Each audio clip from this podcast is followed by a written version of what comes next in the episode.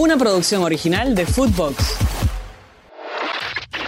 Footbox Today Sur, el podcast con las noticias de fútbol que tenés que saber. Sin margen de error, Martín de Michelis tiene cuatro nombres para dos lugares: Villagra, Aliendro, Fonseca y Solari. Mientras que Miguel Borja sigue trabajando con los kinesiólogos, se concentraría y ocuparía un lugar en el banco de los suplentes. Por su parte, Diego Martínez hace pruebas sin dar pistas. Marcos Rojo afuera por lesión. Sigue siendo un gran interrogante y sigue siendo la gran duda la titularidad o no de Edinson Cavani. El Kun Agüero habló en su canal de Twitch y contó sus ganas de jugar, aunque sea un tiempo en Independiente, con Gabriel Ábalos de doble 9. Lo escuchamos. doble 9 con Ábalos, y no es mala, ¿eh? Eh, doble 9 con Ábalos, uy, boludo. Aparte, Ábalos, eh, me, estoy haciendo acordar una onda, un onda cuando yo jugaba en Independiente 17 años con Nicolás Fruto. ¿Se acuerdan o no? Con Nicolás Fruto.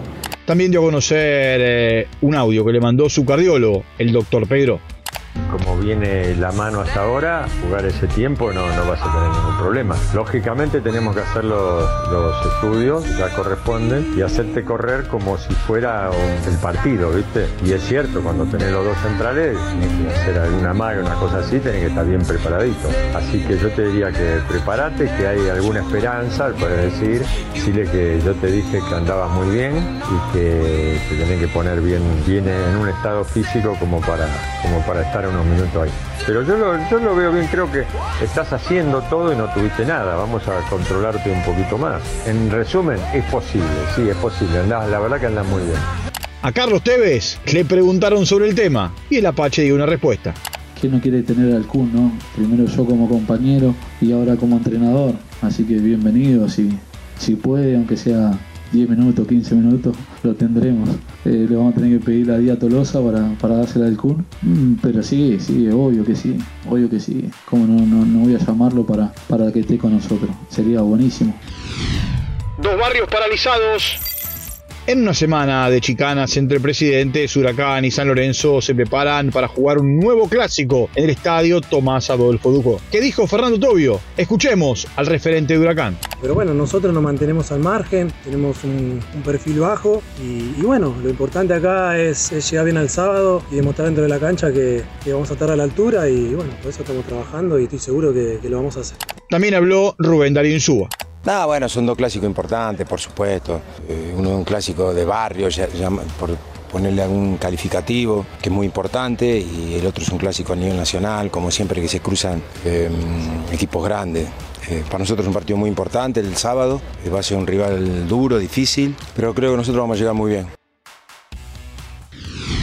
Cambio de rival y sede.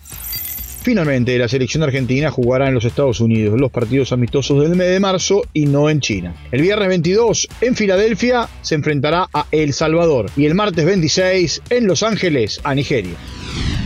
Ganó Colo Colo Partido de ida de la fase 2 de la Copa Libertadores en el estadio Malvinas Argentinas de Mendoza, Colo Colo con gol de Marcos Balados le ganó a Godoy Cruz por la mínima, mientras que Sportivo Trinitense y el Nacional de Ecuador empataron 1 a 1. El próximo jueves se juegan las revanchas.